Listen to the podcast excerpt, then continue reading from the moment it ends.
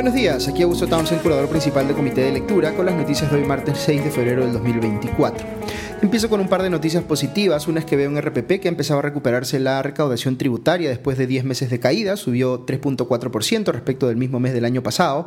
Lo tomo como un indicador de que la economía peruana está superando poco a poco un momento complicado debido a su eh, propia resiliencia, aunque debo decir que no necesariamente esto es el resultado de una eh, política económica particularmente exitosa que estemos implementando en el país. Al contrario, creo que no estamos siendo suficientemente exigentes con la actual gestión del Ministerio de Economía y Finanzas y el costo de oportunidad de eso es muy grande para un país que debiera pues, estar creciendo vigorosamente en lugar de decreciendo. Y la segunda noticia positiva es que, aunque hayamos perdido el enfrentamiento eh, con Chile en la Copa Davis, eh, veo mucha gente eh, mejor entendida que yo en temas deportivos, en particular en cuestiones de tenis, mostrando mucho entusiasmo por la aparición de Ignacio Buse, un talento de 19 años que ojalá nos dé pues muchas alegrías en lo deportivo. El sábado superó al chileno Nicolás Harry, que según leo en el comercio lo aventaja por más de 400 puestos en el ranking ATP. Ojalá podamos apoyarlo en su desarrollo profesional, las empresas y el Estado para contribuir a que llegue pues a su máximo potencial. Ok, vamos rápidamente con las noticias que necesitamos saber de la política local. Como ustedes saben, lo que hacemos en este podcast es seleccionar aquello que es relevante y requiere explicación, dejando de lado lo intrascendente o sensacionalista para que ustedes puedan informarse de la mejor manera al menor tiempo posible. Recuerden también que el lema de comité de lectura es sin dueños de la verdad, porque la gran mayoría de eh, temas que abordamos es o está en el terreno de lo opinable y el objetivo aquí es que ustedes puedan familiarizarse con las distintas posiciones que pueda haber en torno a un asunto importante para que puedan formarse una opinión propia eh, bien informada. Como siempre, los invito a que me puedan escribir cuando gusten para enviarme sus preguntas. Ahora al final del podcast voy a contestar algunas. O para hacerme saber sus opiniones. Yo valoro mucho cuando me muestran sus coincidencias, pero también, o mucho más, cuando me hacen saber sus discrepancias. Recuerden que el que discrepa contigo respetuosamente lo que te está regalando es una oportunidad de empatizar y de aprender. Muy bien, empecemos con eh, el caso del expresidente Martín Vizcarra. Veo que después de lo que se ha venido revelando en los últimos días sobre la supuesta organización criminal que él habría estado eh, liderándose, eh, digamos, según la teoría del equipo especial de fiscales que investiga la corrupción en el poder, EFICOP, se ha presentado en el Congreso una denuncia constitucional en su contra por los delitos de tráfico de influencias y colusión agravada en el marco del caso que se ha venido a conocer como el de los intocables de la corrupción. Quien interpone esta denuncia, esta denuncia constitucional es el Congreso de Fuerza Popular Héctor Ventura y ya fue ingresada formalmente a la Subcomisión de Acusaciones Constitucionales. Se está adelantando aquí Ventura lo que podría ser luego la Fiscalía de la Nación, porque como les explicaba ayer, no cualquier fiscal puede denunciar constitucionalmente a un expresidente, sino que tiene que hacerlo quien ejerce el cargo de fiscal de la Nación. Eh, en este caso, interinamente, Juan Carlos Villena. Pero también hay novedades en ese frente. Según se ha hecho conocido, la Fiscalía de la Nación ya le ha pedido a FICOP que le pasen un informe sobre eh, el caso de los intocables de la corrupción, cosa que FICOP eh, ya habría hecho, de manera que en los siguientes días nos enteraremos si el fiscal de la Nación interino, Juan Carlos Villena, le abre o no investigación a Martín Vizcarra. Yo creo que esto sí va a ocurrir, eh, puesto que el caso contra Vizcarra es muy contundente, a jugar por los elementos de convicción que se están revelando en estos días. Eh, hago un brevísimo paréntesis aquí solo para lamentar el fallecimiento de un anterior fiscal de la Nación, José Antonio Peláez Bardales, quien murió a los 77 años la noche de ayer, según RPP. Pero volviendo al caso de Vizcarra, se ha hecho conocido que el Poder Judicial archivó la investigación en su contra eh, por eh, dos delitos, vale decir, asociación ilícita para delinquir y usurpación de funciones, en conexión con los casos de Lomas de Hilo y Hospital de Moquegua, que son obras que se adjudicaron cuando Vizcarra era gobernador regional de Moquegua. Y la Fiscalía presume que podría haber sido el beneficiario de sobornos otorgados por empresas eh, vinculadas al Club de la Construcción. Esto puede ser tomado si se hace una lectura rápida, como si estuvieran librándolo de responsabilidades en estos casos, pero lo que está pasando en realidad es que a pedido de la Fiscalía se le están dejando de lado eh, estos dos delitos para enfocarse en el que sí sienten que va a sustentar eh, suficientemente una acusación contra Vizcarra, que es el delito de colusión agravada. Según la información que maneja la Fiscalía, Vizcarra habría recibido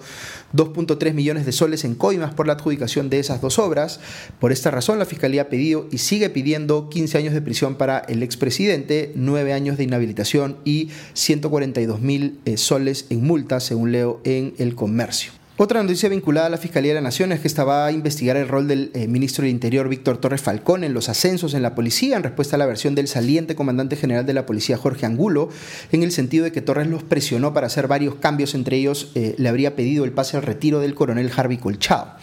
Uno quisiera que los ministros del Interior empiecen a estar más eh, en los medios por cosas positivas que están logrando en la lucha contra la delincuencia, pero Torres Falcón está siendo más mediático por otro tipo de temas. Paso al caso de otro político que ya está prófugo de la justicia, me refiero al líder de Perú Libre, Vladimir Cerrón. Según leo en Perú 21, Cerrón puede estar en la clandestinidad, acusado de delitos muy graves, pero su partido le sigue pagando un sueldo con eh, gratificaciones y vacaciones truncas, usando el dinero que el Estado peruano, es decir, los contribuyentes, le damos a Perú Libre como parte del esquema de financiamiento eh, público de los partidos. Es, desde mi óptica, un sinsentido que se le siga pagando con dinero público a una persona que está prófuga de la justicia. Tendría que haber alguna manera de suspender eso. Si Cerrón cree que es inocente y quiere seguir recibiendo su sueldo con dinero del Estado, pues que deje la clandestinidad y enfrente como cualquiera sus juicios. Es lo mínimo que se le debe exigir para seguir cobrando un sueldo con dinero de los contribuyentes. Eh, una noticia sobre el gobierno de Dina Boluarte. Veo que ha nombrado como embajadores políticos al ex ministro toledista Alfredo Ferrero en Washington, D.C. y al abogado constitucionalista cercano al Fujimorismo eh, Carlos Hackanson en Costa Rica. Yo en general tiendo a preferir que las plazas diplomáticas como esas estén asignadas a funcionarios de carrera del servicio diplomático, pero Ferrero y Hackanson son dos personas técnicamente competentes. El primero ha tenido vinculación muy fuerte con Estados Unidos como eh, ministro de Comercio Exterior en la época de la negociación de los tratados de libre comercio y Hackanson es un jurista con buenas credenciales académicas. Sin embargo, políticamente van a abonar en favor de la percepción de que el gobierno de Dina Boluarte se está, entre comillas, derechizando o aprovechando estos nombramientos para fortalecer su eh, relación con espacios políticos como el del Fujimorismo. Eh, sí debo decir que hace unos días vi un tuit de Alfredo Ferrero y me llamó la atención justamente la eh, buena luz en la que mostraba el gobierno de Dina Boluarte, ahora queda claro el por qué. Hackanson, entre tanto, es una voz que no desconoce, pero sí es crítica en varios sentidos de la Corte Interamericana de Derechos Humanos y uno puede prever que esto es algo que el gobierno de Boluarte puede haber considerado eh, positivamente. Otro asunto que menciono muy brevemente es que el presidente de la Autoridad de Transporte Urbano, la ATU, José Aguilar, ha presentado su renuncia, según leo en el comercio, luego de que el fin de semana se hiciera público un reportaje en Panorama eh, de que Aguilar tenía una denuncia por colusión agravada eh, de la época en la que era secretario técnico del Fondo de Inversión en Telecomunicaciones, el FITEL, en el gobierno de Martín Vizcarra. El ministro de Transportes, Raúl Pérez Reyes, dijo que lo que eh, corresponde es que Aguilar deje el cargo para enfrentar pues, personalmente la investigación en su contra. Una noticia internacional que quisiera comentar, les he dicho en podcast previos, la, o les he mencionado, la injusta y e ilegal inhabilitación en Venezuela de María Corina Machado como postulante a la presidencia en ese país. Esto ha generado repercusiones políticas internacionales, como que el gobierno de Estados Unidos reaccione intensificando su régimen de sanciones contra Venezuela. Lo que me ha llamado la atención, o mejor dicho, lo que es importante comentar, aunque ya no llame tanto la atención, es que Nicolás Maduro ha dicho que piensa ganar esta siguiente elección, que sería su segunda eh, reelección eh, justo cuando el chavismo cumple 25 años en el poder, abro comillas, por las buenas o por las malas, cierro comillas, dando a entender que su rival no es solo la eh, ilegalmente proscrita María Corina Machado, sino, abro comillas, un intento imperialista oligárquico, cierro comillas. Eh, ningún demócrata en ninguna parte del mundo podría decir que piensa ganar una elección, entre comillas, por las malas, porque eso es precisamente lo que no debe ocurrir en una democracia, en la que se tienen que respetar las reglas del juego. Pero sabemos, por supuesto, que Venezuela no es una democracia, sino algo más parecido a una dictadura, donde solo se finge que hay elecciones libres cuando el poder del gobierno es tal que puede excluir de la carrera eh, eh, presidencial a una candidata que ha sido respaldada en las primarias por más del 90% de la oposición. Eh, una vez más, una pena por Venezuela. Ok, hasta aquí las noticias de hoy, pero voy a aprovechar el espacio de la reflexión del día para responder muy rápidamente a dos preguntas que me han hecho nuestros suscriptores y para compartir al final un comentario personal in memoria. Lo primero que eh, me preguntan es por qué exactamente es que resulta inconstitucional la reelección de Nayib Bukele en El Salvador. Eh, va la respuesta, la reelección presidencial está textualmente prohibida, la reelección inmediata en la constitución salvadoreña, es decir, hay por lo menos eh, seis artículos que se refieren a ella y que dan a entender muy claramente que esto no puede eh, aceptarse, digamos. Eh, ¿Qué hizo entonces Bukele? Pues con la mayoría que logró alcanzar en el Congreso de su país, eh, desde ahí destituyó ilegalmente a miembros de la Corte Suprema, hizo nombrar a personas afines que a su vez hicieron eh, judicialmente una, entre comillas, interpretación auténtica de la Constitución, que contrario a lo que decía está expresamente en su texto, en al menos seis artículos como les digo, asumió que la reelección inmediata sí podía ocurrir si el presidente a ser reelegido dejaba el cargo seis meses antes de terminar. Esta es una jugada muy burda, digamos, para eh, inaplicar la Constitución o el texto expreso de la Constitución con el objetivo de permitir la permanencia en el poder de un presidente. Es muy similar a la eh, igualmente cuestionable, entre comillas, interpretación auténtica que hizo el Congreso peruano para permitir la eh, reelección de la reelección, perdón, de Alberto Fujimori en el 2000. Eh, diciendo que el primer gobierno de Fujimori no contaba porque había empezado antes de aprobarse la constitución de 1993. Recordemos que el propio Bukele eh, eh, incluso en un momento entró al Congreso de su país con las Fuerzas Armadas para amenazar o coaccionar, digamos, a los miembros que estaban por discutir algo que a él le interesaba y en las últimas horas ha, o él ha declarado que tiene casi la totalidad de los escaños en el Congreso de su país cuando el conteo de votos de la elección parlamentaria está lejísimos de haber terminado. Dicho de otro modo, alguien puede pensar que por la supuesta efectividad que viene mostrando el gobierno de Bukele en la lucha contra la delincuencia, sería entre comillas conveniente que él sea reelegido. Pero en términos estrictamente legales y constitucionales eso está prohibido y el que lo haya forzado no es la única, sino una de varias manifestaciones de cómo Bukele se está cargando en peso pues el Estado de Derecho, el principio de separación de poderes y la democracia misma en su país. Si quieren conocer más detalles sobre esto les recomiendo la cobertura que hace el medio El Faro. La segunda pregunta es por qué yo he sido tan categórico en cuestionar la propuesta de reinstaurar en el Perú los jueces eh, y fiscales sin rostro. Algunos de ustedes tienen la intuición eh, muy fuerte en el sentido de que jueces y fiscales en el Perú corren peligro porque pueden ser objetivos de, eh, ataques de la delincuencia y eso es muy cierto y por supuesto hay que digamos, tomar acción frente a ello, pero digamos, lo que se piensa es que la mejor forma de atender eso es mantener las identidades de esos jueces y fiscales en reserva, es decir, que sean jueces y fiscales sin rostros para que no tengan ese miedo miedo o esa preocupación.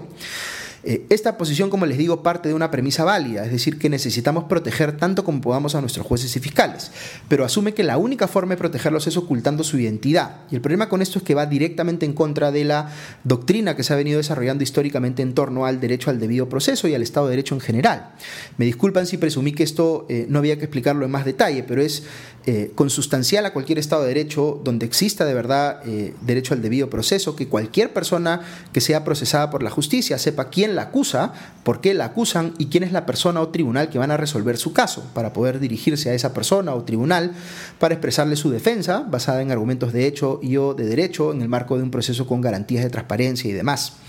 Si estas condiciones no se dan, no podemos decir que haya debido proceso y Estado de Derecho en un país. Por eso los países donde se aplican sistemas de jueces y fiscales sin rostro son países donde ya está instaurada una dictadura o un régimen autoritario o que van claramente en ese camino. Ahora, eso no significa en ningún caso que no haya que proteger a jueces y fiscales, como les decía. Esto en efecto es importantísimo, pero hay que considerar que hay otras formas de protegerlo, con resguardo eh, policial permanente, por ejemplo, que no pasan por ocultar su identidad ante los justiciables. Ok, eh, finalmente un pequeño comentario in memoriam a, eh, propósito, del fallecimiento de José Miguel eh, Morales Dazo. Hubo dos momentos en mi vida en los que me tocó interactuar mucho con él. El primero, cuando yo empezaba hace mucho tiempo en el periodismo económico viendo temas mineros y me recibía él en ese momento como presidente de la Sociedad Nacional de Minería, Petróleo y Energía para conversar sobre los retos y las complejidades de esa industria. Eran épocas en las que la actividad minera, distinto lamentablemente a lo que ocurre hoy, tenía un panorama muy auspicioso y las inversiones se multiplicaban. Y en un segundo momento me tocó más bien trabajar con él, ya no desde una posición eh, inquisitiva como periodista, sino cuando yo estaba, eh, o me invitaron a estar eh, por un tiempo, en el Comité Ejecutivo de Empresarios por la Educación, una institución que fue íntimamente un producto, digamos, de su deseo de hacer que las cosas cambien en el país, impulsada por supuesto por él mismo. Eh, como con cualquier persona, yo tenía coincidencias y discrepancias con José Miguel, eh, pero mucho respeto y admiración por su convencimiento y su convicción de que quienes están pues, en posiciones de liderazgo y tienen la capacidad de influir para cambiar las cosas para mejor en el país, pues tienen que hacerlo, tienen que comprarse ese pleito. Eh, tienen que remangarse y dedicarse, pues, este, o dedicar parte de su tiempo a causas o a instituciones que los trasciendan, como la educación en el caso de José Miguel. Así que aprovecho este brevísimo comentario simplemente para compartir un poco de mi aprecio por él y transmitirle, por supuesto, mis condolencias a sus familiares y amigos, a, Blanca en particular, eh, y a las personas que trabajaron con él en Empresarios por la Educación, Mariana Rodríguez, Marcela Benavides, Luciana Puente y muchísimas más, por supuesto. Que continúe el legado de José Miguel. Muy bien, eso es todo por hoy. Que tengan un buen día y ya nos escuchamos pronto. Adiós.